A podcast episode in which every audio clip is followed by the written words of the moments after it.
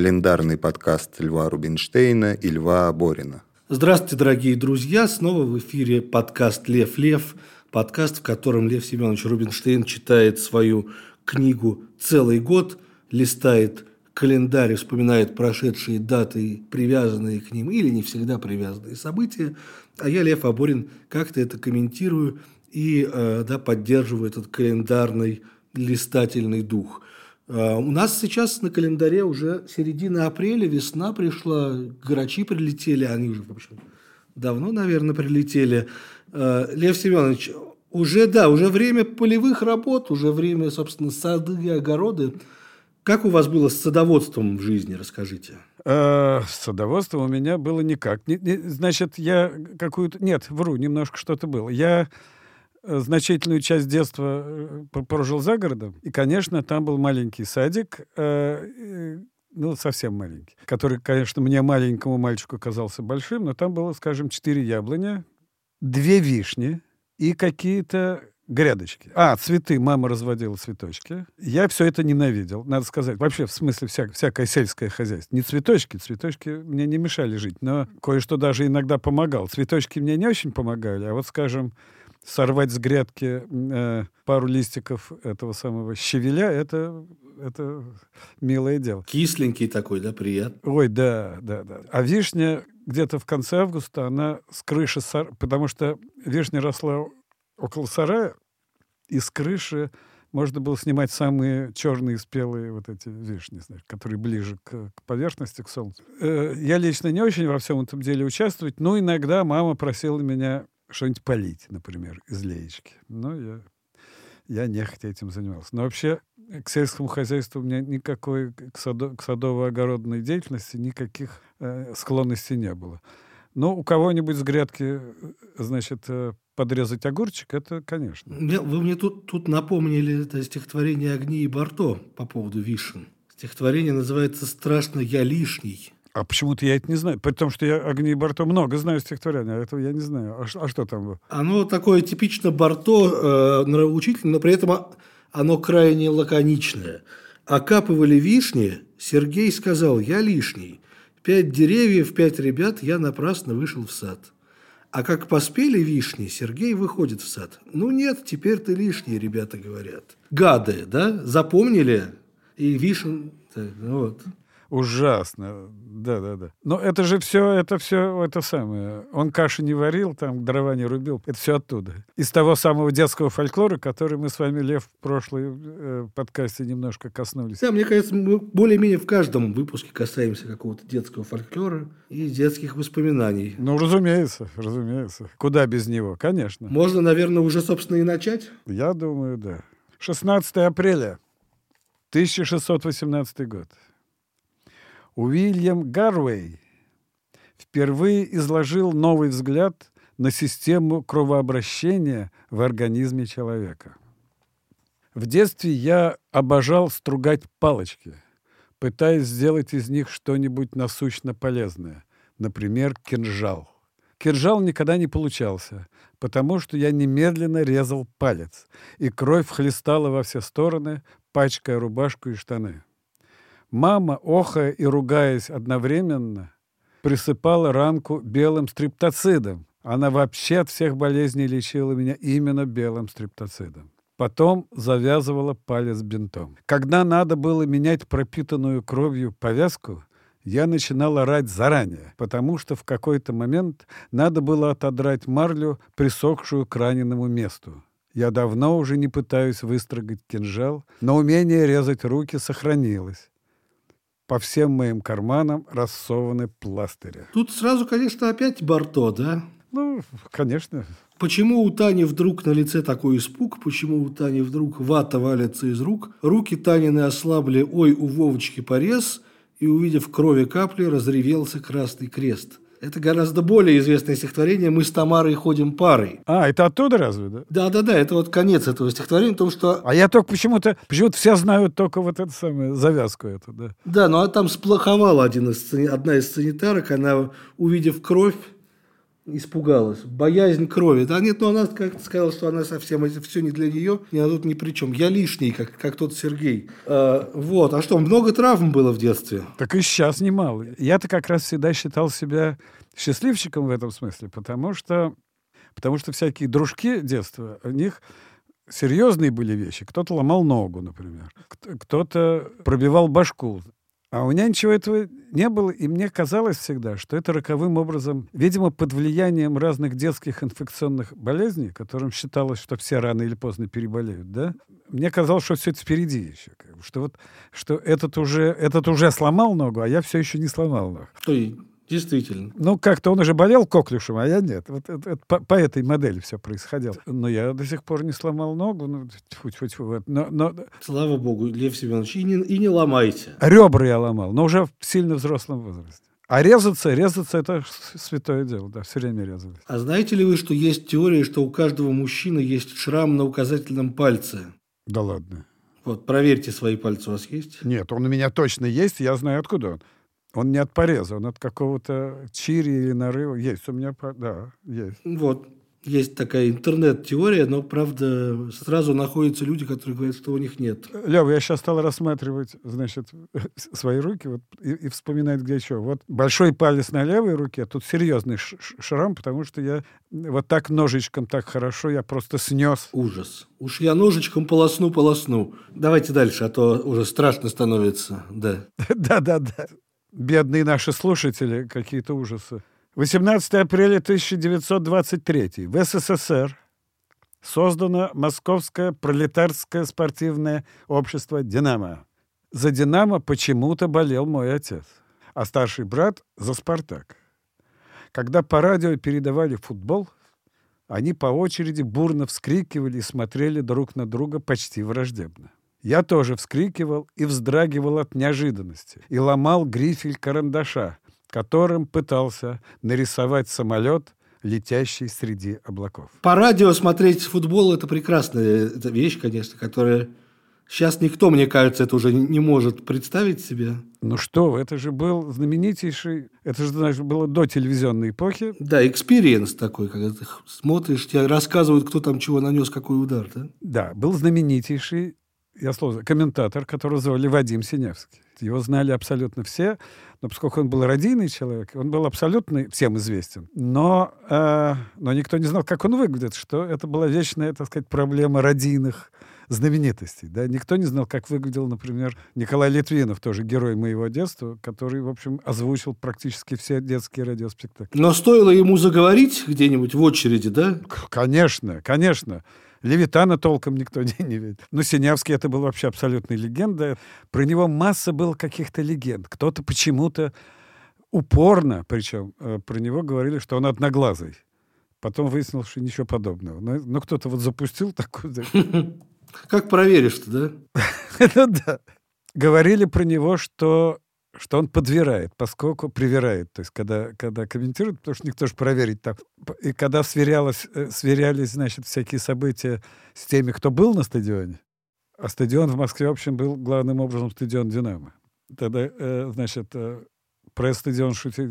Э, стадион «Динамо» через забор и Тама. То есть там были способы проникновения на стадион, значит, и радио. И все помнили эту замечательную, незабываемую скороговорочку этого Синевского, который говорил так, значит, там, Башашкин передает там, э, такой передает этому, это такой, такой, надо бить! Ай-яй-яй-яй-яй. Вот это я прям запомнил. Надо бить. Ай-яй-яй-яй. Тут, конечно, опять фольклор хочется вспомнить, потому что есть же еще такой жанр, как кричалки, фанатские футбольные кричалки, в том числе и про «Динамо». Кстати, их в те годы не было. Да, а я прекрасно помню... Потому что не было фанат, э, фанатского движения, не было. Болельщики бы. Из своего детства я очень хорошо их помню. Я причем ни за кого не болел и совершенно мне это было индифферентно, но знать их полагалось, да, на всякий случай, чтобы пройти по улице в случае чего, да. Кто болеет за «Динамо», у того стоит не прямо. А, вот так, да. Кто болеет за «Спартак», у того стоит не так. Кто болеет за «Зенит», у того всегда стоит. Но это в Питере, разумеется, такое скорее надо говорить. А еще есть, э, что за мусорная яма, это общество «Динамо». Да, это всегда. Что за яма рядом с ней, это общество коней, то есть ЦСКА. А вы знаете, почему мусорная, да? Мусора они, по-моему, как-то так называют, да. Ну да, да, да, да, да. Что это якобы ментовская была команда, да. Да, но вот нас сейчас, конечно, если слушает Дмитрий Данилов, который самый знаменитый фанат «Динамо» в мире, я думаю, да, э, по крайней мере, современный. Серьезно? Я не знал этого. Да, то он, конечно, нас сейчас обидится. Он фанат «Динамо», он посвятил там футболу и конкретно «Динамо» не один текст. Целый роман «Есть вещи поважнее футбола», и он еще смотрит ездит на матчи каких-то там любительских дивизионов в городах типа там Химки или Люберцы или еще что-то в этом роде.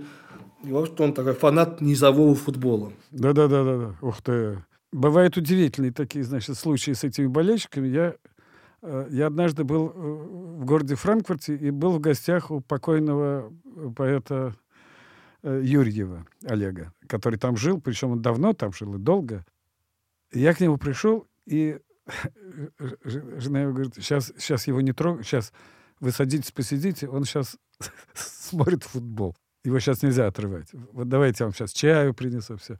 Через сколько минут он появился, вроде футбол кончился, он сиял весь, говорит, «Зенит», «Зенит» выиграл там у ЦСКА. Уже он сто лет уже был в эмиграции, но вот «Зенит», значит, у него. Но он питерский. Он и хоккей уже также относился, потому что когда однажды мы для премии «Различия» брали у него интервью, он говорил, что вот он считает там Харламова и кого-то еще из знаменитых там, э, советских хоккеистов равновеликими Моцарту людьми, что вот они творили гениальное искусство на льду.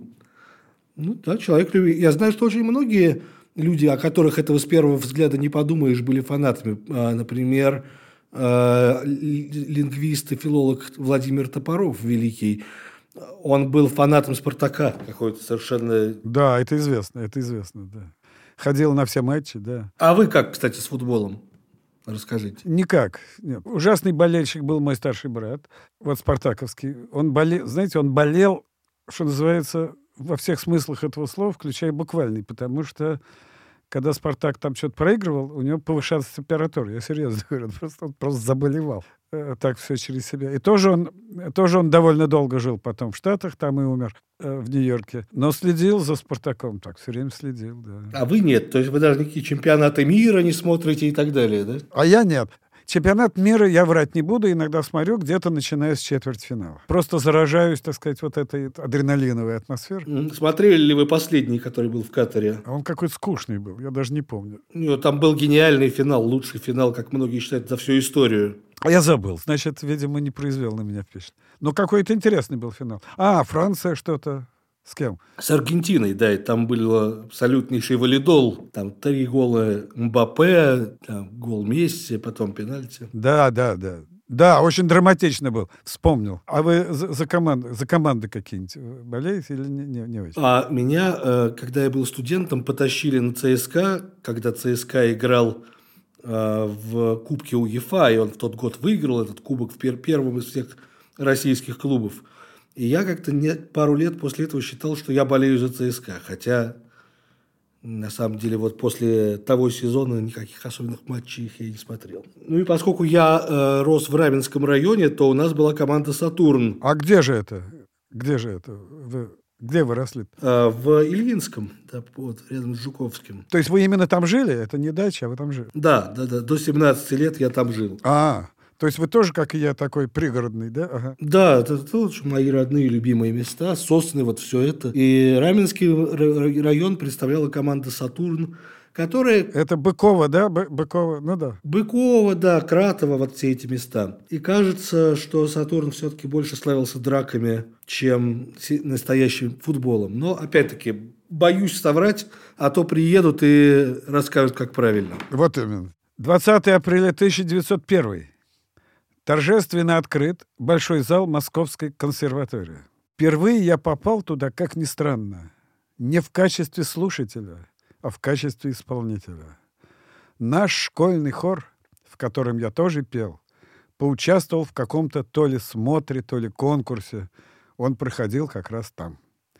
Я точно помню, что мы пели песню «Зори московские, звенят, поют часы кремлевские», Зал, помню, меня скорее разочаровал, потому что когда нам говорили, что мы поедем выступать в большом зале, я представлял себе этот зал гораздо больше, чем он был на самом деле. Ну, он же действительно очень большой все-таки. Ну вот почему-то, я почему-то себе что-то представлял вроде стадиона, я не знаю почему. Он мне показался небольшим. Так что я пел, значит, я пел в... Это совершенно замечательная строчка в биографии. Да? В большом зале консерватории. А сознательно ходить в консерваторию я начал уже, так прям скажем, только студенческий год. Я как-то в подростковом возрасте мало этим э, интересовался. А вы, кого, кого из знаменитых музыкантов вы слушали, расскажите. Сейчас скажу. Однажды меня мой упомянутый, кстати, в, в, прошлом, э, в прошлом нашем разговоре, упомянутый мой консерваторский приятель Миша Сапонов, ныне здравствующий, провел меня, сумел провести меня на, на Караяна, который приехал в Москву. Это был, по-моему, 70, самое начало 70-х годов. Он еще был студентом. Не Караян, в смысле, а Сапонов. Значит, представить себе, что туда можно было легально попасть, совершенно невозможно. Я, кстати, тогда впервые увидел около консерватории конную милицию. Первый и последний раз. Такой был наплыв, что оказалось, что надо сдерживать фанатов Караяна, да? Да, был ажиотаж, действительно. В общем, он меня каким-то провел студенческими тропами, через каких чуть ли не через какие-то пожарные, не знаю, будки. В общем, черт знает через что. Я даже не понял, через что. И мы в результате с ним сидели на какой-то верхотуре и слушали, очень хорошо помню, это была сороковая симфония Моцарта, которую я э, значит, мог напеть до какого-то, значит, первые пять минут. Но со мной вот что случилось. Это для меня такой был нервный какой-то, значит, э, такое нервное напряжение. Я так стремился и таки попал. И я при первых тактах исполнения я позорнейшим образом заснул.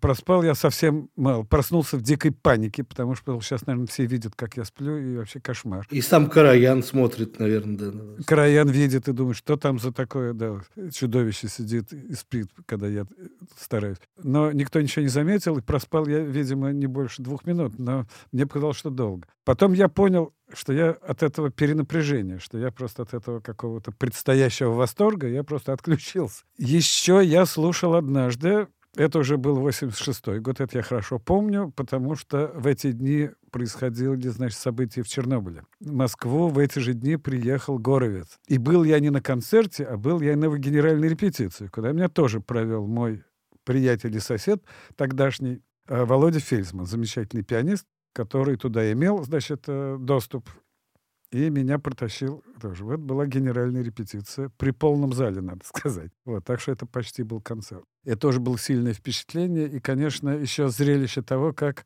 Конечно, я, как и очень многие, кстати, обратил внимание, как Горовец держал руки на клавишах. Лев, вы помните, нет?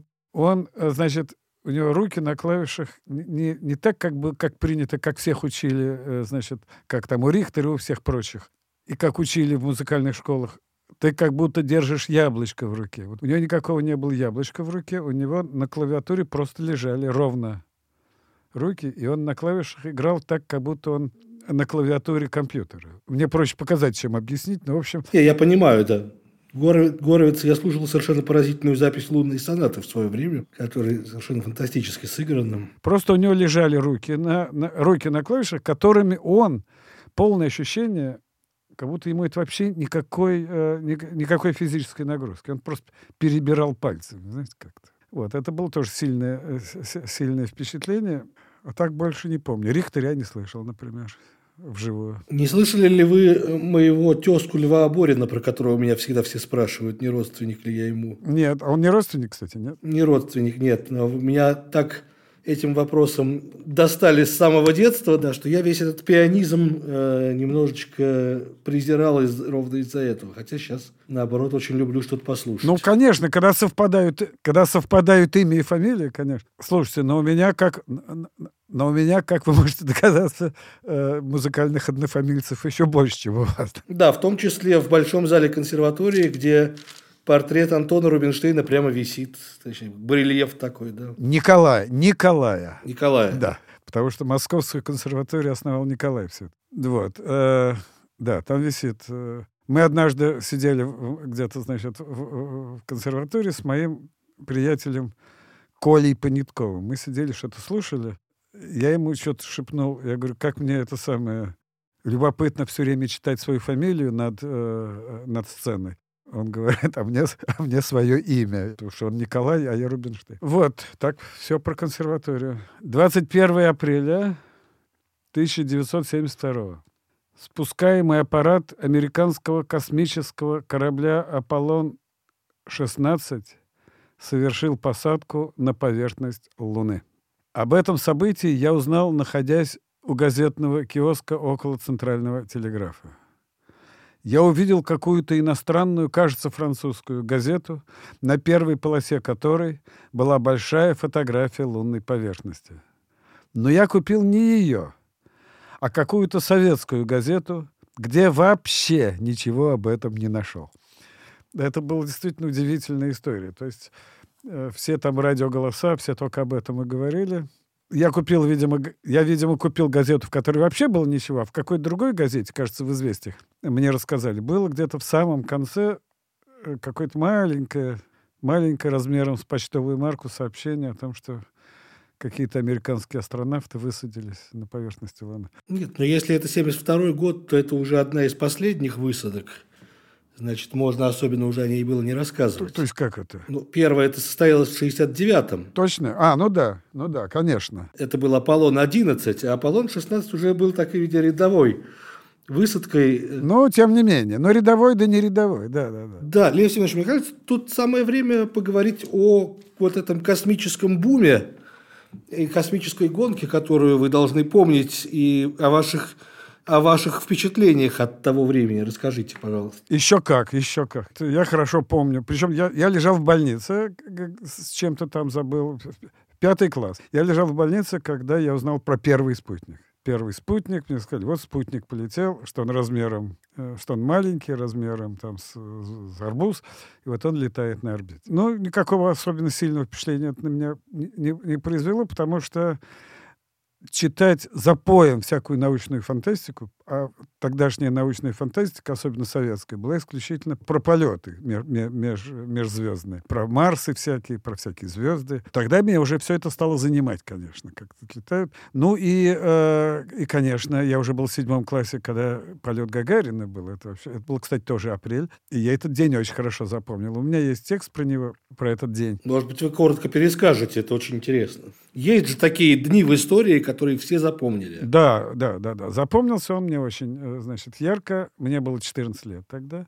И, кстати, мой текст назывался «Мне 14 лет». Это была цитата из Пастернака. Но это была и цитата из Пастернака, и сухая констатация того обстоятельства, что мне действительно тогда было 14 лет. Я этот день запомнил. Он был очень теплым теплым и солнечным. Я, кажется, впервые пошел в школу без пальто и без галош. Придя в школу, значит, очень скоро на, втор- на втором или третьем уроке, значит, вдруг в класс ворвался завуч Иван Тихонович Дронов, как сейчас помню, и сказал, и ничего не объяснив, сказал, немедленно включайте трансляцию. И убежал в следующий класс. Тогда классы были, значит, оборудованы трансляцией, по которой иногда выступал директор и что-то такое сообщал. И вот, значит, я ничего не, не объяснил. Э, учительница математики Марья Корниловна, как сейчас помню, ужасная стерва, включила эту трансляцию. И там вот э, голос Семена Григорьевича директора сообщил нам о человеке в космосе. Первый, значит, в мире космонавт э, на орбите.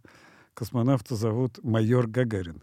Я запомнил, что он майор Гагарин, а прилетел он уже там, по-моему, полковник. Нет, нет, нет, он, он улетал старшим лейтенантом, а приземлился майором. А, или так, да-да-да, майор Гагарин. И это был повод для небольшой стычки с Хрущева, Хрущева с маршалом Малиновским, который не хотел его повышать, а Хрущев потребовал повысить до майора. Ну да. Этого я не знал. Ну вот, это было очень... Ну, конечно, значит, радость была двоякая. Во-первых, я подчеркиваю, во-первых, отменили, э, значит, занятия, всех, вы, всех отпустили домой потому что очень радостное событие. Все поняли, что ничего все равно из уроков никаких не получилось. А второе, конечно, мы в космосе. Мне этот день и этот праздник... Зап... Я в этот же вечер с мамой были, э, значит, в центре э, города, Москвы, потому что ездили там, значит, к родственникам по, по каким-то делам. А моя бабушка и, и, и две отцовских э, сестры, моих тетки, жили совсем в центре, на, в, в Скорятинском переулке, около Никитских ворот. И я просто помню эту улицу. Мы шли через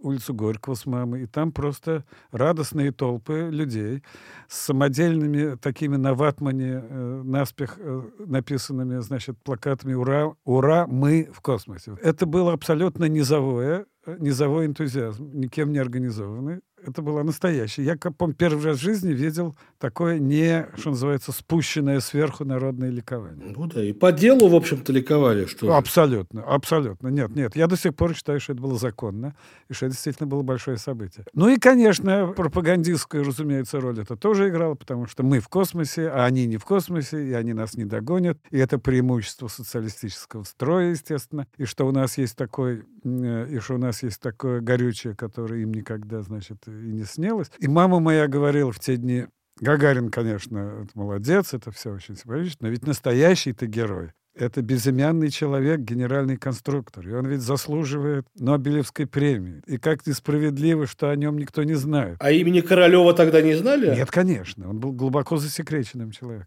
Лева, о нем узнали, когда он умер, извините. Это был, э, ну, по-моему, середина 70-х. Он нет, он умер в 60, кажется, пятом или шестом. А, ну, значит так. Как считается, из-за этого на Луну мы не полетели, потому что вот, если был бы Королев, то полетели бы, а так полетели американцы. Ну, не обязательно, да. В 66-м году, вот я смотрю. Ну, да.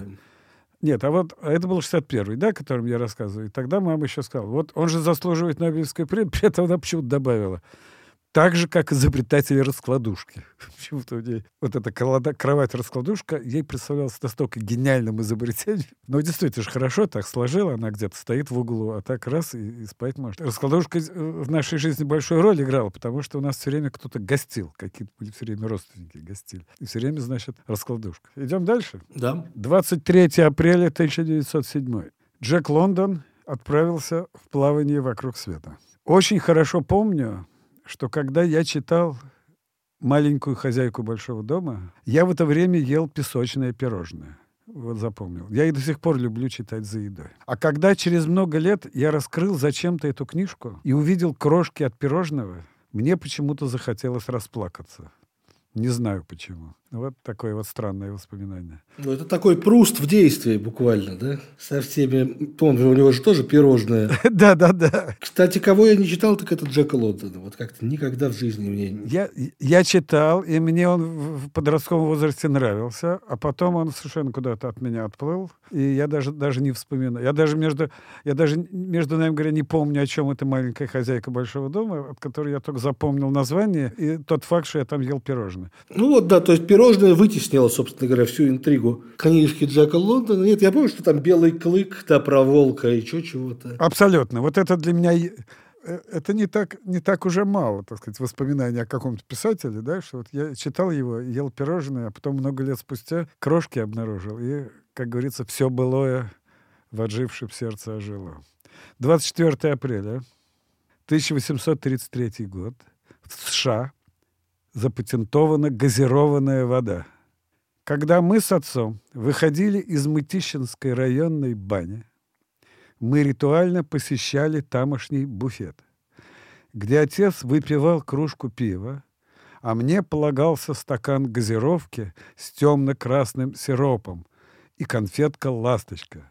Почему-то именно она. Я относительно недавно купил 100 грамм этой пресловутой ласточки из каких-то сентиментально этих, значит, э, ностальгических соображений. И она мне резко не понравилась, и я так и не понял. Значит, операция в чем? То ли она стала хуже, эта ласточка, то ли Тогда мне казалось вкусным то, что сейчас не кажется. Но, в общем, сейчас как-то она мне совсем показалась приторной и отвратительной. Тогда совершеннейшим волшебством эта ласточка. Может быть, это связано с таким, с, после, с постбанным, значит, состоянием? Ну да, конечно, распарил. Да вообще событие, пойти в баню с отцом. Это очень, я, я очень хорошо помню Быковскую баню, в которую мы тоже ходили, когда я был маленький. И вы тоже росли без э, ванной, да? Ну, до какого-то момента не было водопровода такого централизованного, да, и мы ходили в эту баню. Я очень хорошо помню, что я видел комету Хейла Боб, по самую яркую, может быть, в э, второй половине 20 века, выбегая из бани на снег, и она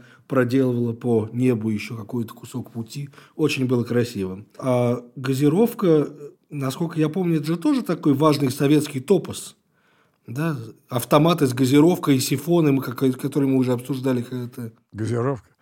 Вот, вот то, то, то, я о чем рассказываю, это было до автомата. Автоматы появились позже. Я, по-моему, уже был то ли старшеклассником. Автоматы появились позже, где, где стакан газировки стоил 3 копейки. И э, в любом случае они появились после денежной реформы, то есть после 61 года то, о чем я рассказываю, это были середины 50-х, конечно. Когда я с папой именно ходил в баню, уже не сам по себе, еще. То есть. И тогда эти газировки продавали тетки. Там тоже так очень условно мыл, мылся всегда стакан, значит, со страшной скоростью. И газировка наливалась в стакан там сколько-то, и с таким шипучим этим самым напором э, лилась, э, значит, э, вода. Газировка стоила до реформы 40 копеек, а потом стала 4 стоить а потом, значит, э, ну, а в автомате три, потому что была трехкопеечная монета. Вот, значит, э, и, и 10 копеек называлась чистенькая. А она была без вкуса какого-то или она хотя бы была какая-то сладкая? Нет, никакая. Просто как? Просто газировка. Ну, просто газированная вода. Да, да, как из сифона, да. О сифоне я долго мечтал. Мне я видел только в каких-то кинофильмах. Мне казалось, что это чем-то таким волшебным и почему с каким-то тоже заграничным налетом. Она была оплетенная там вот какая-то... Бутыль такая, да, с картриджами. Да, да, да, да, да. да. Потом когда-то кому-то из моих родителей на какой-то юбилей был подарен этот сифон. Я им долгое время развлекался. Там были э, баллончики, которые надо было куда-то специально ездить их менять пустые на, на полные. Там как-то вставлялись эти баллончики газовые, которые, собственно, и газировали воду. И уже совсем в каких старших классах мы с кем-то из одноклассников решили через сироп прогнать водку, загазировать водку. И загазировали водку. Это что-то... И попробовали, что-то было настолько несовместимое, несовместимое с жизнью, что-то невозможно, отвратительное. Но я пробовал газированную водку, я могу этим гордиться. 25 апреля 1792 во Франции введена казнь при помощи гильотины. Однажды мы со Смирновым играли в смертную казнь. Нашли в сарае топор. Рядом с сараем обнаружилась колода для колки дров. Кого казнить, мы долго найти не могли. А давай, говорит Смирнов, возьмем у Таньки Синодовой куклу.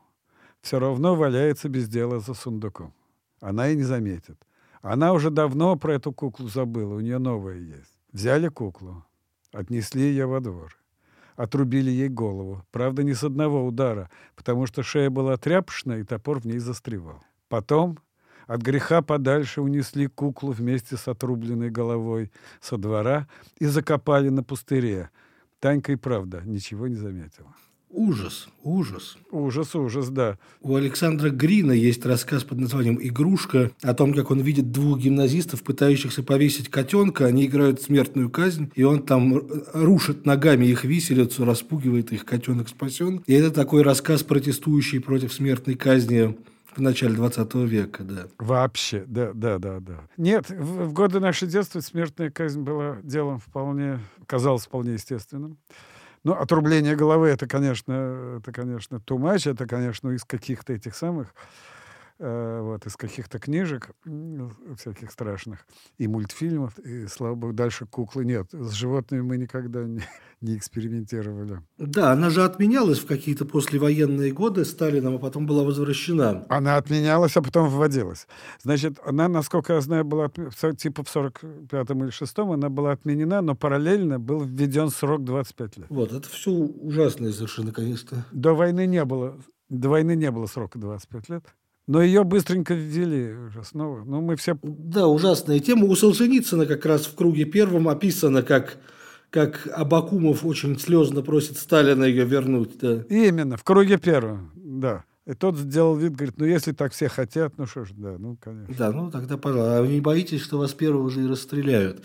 Да, такая шуточка вождя. По поводу казненной куклы мне тут вспоминается история э, о писателе, тьфу, о художнике Оскаре Кокошке который был влюблен в Альму Малер, знаменитую роковую женщину, которая была замужем за Малером и еще за, за Францем Верфелем, в общем, одного за другим знаменитых австрийских мужчин сводила в гроб. И Кокошка был очень долго в нее влюблен, но поскольку она как-то не отвечала ему взаимностью, он заказал э, куклу в полный рост, значит, э, обнаженную с копию Аль- Альмы Малер – всячески писал фабриканту, как она должна выглядеть, какая она должна быть на ощупь. Ему в итоге прислали что-то из материала наподобие шкуры белого медведя. Живую женщина не походила никак. Он некоторое время пытался с этим смириться, как там поил ее чаем, усаживал в кресло и фотографировал и тому подобное. Но потом напился и отрубил ей башку, и на этом как бы его трагическая история закончилась. Эту историю я узнал в Вене на большой ретроспективе творчества Кокошки, где копия куклы также присутствовала. 26 апреля 1658 Указом царя Алексея Михайловича главная башня Московского Кремля переименована в Спасскую. Я был уверен, что эта башня, которую всегда изображали на праздничных открытках, и есть Кремль, и что товарищ Сталин сидит на самом верху этой башни, может быть, даже внутри красной сияющей звезды, и там неустанно работает. Видимо, я слишком буквально понял слова стихотворения, которые читали по радио. Над Кремлем плывет колечко. Это Сталин закурил. Это напоминает тоже какой-то садистский стишок, на самом деле. То есть ждешь продолжения, что сейчас там все и да, рухнет. Что-нибудь, да-да-да-да-да. По-моему, это было то же самое стихотворение, потому что я фрагментарно запоминал эти, э, э, их целыми днями про Сталина читали стихи, декламировали с, таким, э, с такими стих, слегка надрывными интонациями, как полагалось. И там стихотворение одно начиналось я боюсь, что это то же самое. Каждый день и каждый час Сталин думает о нас. Нет, это другое стихотворение, я его нашел. Это стихотворение называется действительно «Колечко». А, и начинается оно так. А, Просто оно в том же метре, поэтому я заподозрил, что это одно и то. Значит, а, поэт Незлобин, автор этого стихотворения, Н. Незлобин, Николай, наверное, не знаю. За мостами от заставы всходит солнышко во мгле. Так. Вместе с солнцем встанет рано Сталин солнышко в Кремле. Через дефис Сталин солнышко. Вот, а, так сказать, во мгле особенно замечательно, то есть как бы Э, явления рассвета упразднены в этом стихотворении. В том Кремле в заветном доме под рубиновой звездой он умоется с ладони москворецкую водой. То есть я был прав, да, он действительно под звездой все, все это происходит. Дальше идет уже несколько таких крамольные вещи, потому что Сталин как мы знаем, не любил подчеркивать свое кавказское происхождение в поздние годы и говорил, что он русский человек. Он был русский, да. А Незлобин прет против этого и говорит, белоснежным полотенцем вытрет смуглое лицо и пройдет по светлым сенцам на высокое крыльцо. Ну и так далее, да, действительно. А, а год примерно какой? 52-й написано. А вот как раз, вот как раз, да. Вот я тогда все это и слышал. Да, и действительно, там действительно Сталин закурил, потому что колечко полетело, все это там есть. Да, да, да. 27 апреля 1965. В США запатентованы подгузники «Памперс». Что же вы, Клавдия Николаевна, пеленки в коридоре вывесили, а даже их не постирали? Сукаризной говорила справедливая женщина Ксения Алексеевна. Ведь саками же пахнет даже на кухне. «Так это же детские!» — улыбаясь, отвечала ей интеллигентная, но не хозяйственная и не очень чистоплотная Клавдия Николаевна. «Детские же не пахнут». «Очень даже пахнут», — сердито отвечала Ксения Алексеевна и ногой открывала дверь своей комнаты, потому что руки ее были заняты огромной миской с котлетами. Зощенко такой пошел, да? Немножко, да. Ну и в то же время это такая, значит, картинка из моего детства. А действительно, где было где было их сушить, если так подумать? Но нет, э, сушили, сушить, тут речь о том шла, что не постирали, а сразу, сразу сушили. Ну вот по всем, по всем воспоминаниям родителей, которые э, обзавелись детьми именно вот где-то в 90-е годы, памперсы были какой-то невероятной революцией. Ну, конечно, конечно. Кстати, когда росла, э, когда росла моя дочка, она 80-го года рождения, то никаких памперсов нет. Ну, были какие-то подгузники, но за, их надо было доставать где-то. За ними всегда были дикие очереди. И их все время не было. Надо было где-то узнавать, созваниваться с какими-то... То есть обзванивать какие-то магазины и куда-то ехать на край света, чтобы купить коробку этих подгузников.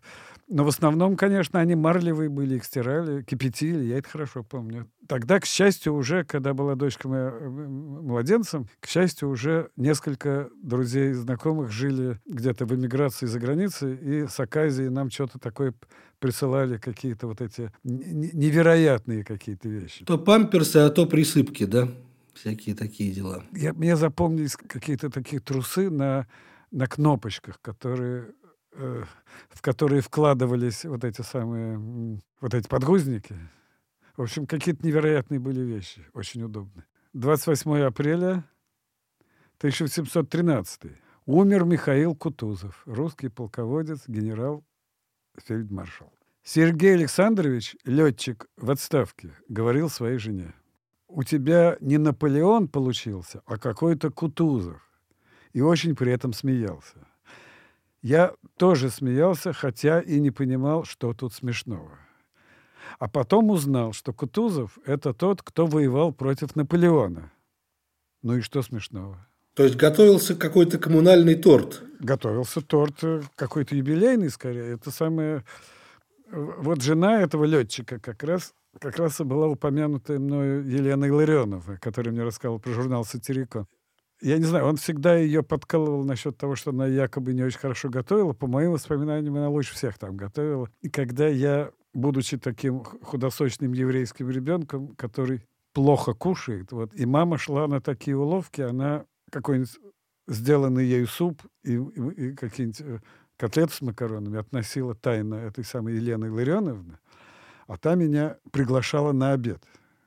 Я шел к ней обедать и съедал мамину продукцию, который мне у мамы казалось невкусно, э, съедал за милую душу, потому что они были из красивых трофейных тарелочек которые мне очень нравилось, и вся еда была очень вкусная. Я потом маме говорил, вот ее, у Елены Ларионовны котлета, это котлета. А у тебя тоже какой-то Кутузов, да, получается? Вот-вот какой-то Кутузов, да, а не Наполеон. 30 апреля 1792. Умер Джон Монтегю, английский дипломат, который придумал сэндвич. Бутерброд с вареной колбасой или с домашней котлетой, заворачивался в пергаментную бумагу и клался в особое отделение портфеля. Там же лежало теплое сморщенное яблоко, оставшееся со вчерашнего дня. Бумага к концу уроков пропитывалась чем-то жирным, и из портфеля пахло чесноком. Я этого стеснялся. Опять эта тема детских унижений, которые мы уже с вами обсуждали в связи с колготками. Ну, конечно, а куда от нее деваться? И теперь эти сирые завтраки, действительно, да. Нынче это называется lunchbox по-английски. Коробочка для завтрака. Ланчбоксы бывают очень модные. Например, у младшего моего сына с красивым ягуаром на коробке. Прямо очень красивая картинка не какой-то мультяшный ягуар, а прям вот такой натурально красивый вылезает ягуар откуда-то из джунглей. Да, и это уже перестало, видимо, быть таким поводом для стеснения. К тому же это все надо красиво резать. Конечно. А что касается этих бутербродов, значит, э, ну, это школа школой, но вообще, конечно, дети их всегда любили, и всегда их любил. И я до сих пор, между прочим, есть на улице. Вы любите есть на улице? Да, конечно. Вот. Я очень люблю есть на улице, даже на ходу. Такое было дворовое развлечение. С помощью мамы соорудить какой-нибудь бутерброд, желательно с шоколадным маслом. Почему-то вот в годы моего детства оно было очень в нашем детском э, значит, окружении очень таким популярным. Намазать хлеб шоколадным маслом, а если нет шоколадного масла, то просто маслом и посыпать сах сахарным песком, что вроде бы тоже являло собой что-то вроде пирожного. И с этим большим бутербродом очень важно было выскочить во двор. Выбежать во двор, где тебя подстерегала главная опасность. Потому что первый же попавшийся э, пацан громко кричал «48 половину просим». Да, и надо было половину оторвать, да? И надо было делиться, да. Если ты успевал при виде первым сказать 41 ем один, мы согласимся, что один и один рифма так себе, но тем не менее срабатывает. Она работает в этом ситуации. Да, рифма должна работать, и эта рифма работала. Работает, работает. Мы что-то возвращаемся к теме детского фольклора. Да, который мы в прошлый раз с вами затронули. Да-да-да. Вот. И тут я вынужден, с сожалением, значит, констатировать, что мы закончили апрель. И, видимо, заканчиваем этот очередной подкаст. Да, разговор, как всегда, был замечательный и хочется еще, но нас с вами ждет май, а, где тоже много красных дней календаря, как вы помните. Ой, да. Дорогие друзья, это подкаст «Лев Лев». С вами Лев Семенович Рубинштейн и я, Лев Аборин. Мы листаем календарь и книгу Льва Семеновича целый год, вышедшую в новом литературном обозрении. И, как всегда, просим вас э, слушать нас на всех доступных вам платформах, подписываться, ставить нам лайки, говорить нам приятные слова и рекомендовать нас вашим знакомым, родственникам и случайным попутчикам. Э, до следующих встреч до мая. Лев Семенович, всего доброго. Я хочу напоследок сказать, что Э, для меня всегда радость поговорить таким хотя бы образом. И я очень надеюсь, что эта радость каким-то образом, хотя бы частично, перейдет к тем, кто нас будет слушать. Тоже очень надеюсь и очень надеюсь, что мы когда-нибудь запишем это все очно, а не заочно. Спасибо. Да-да-да. Всем спасибо. До следующего. До мая.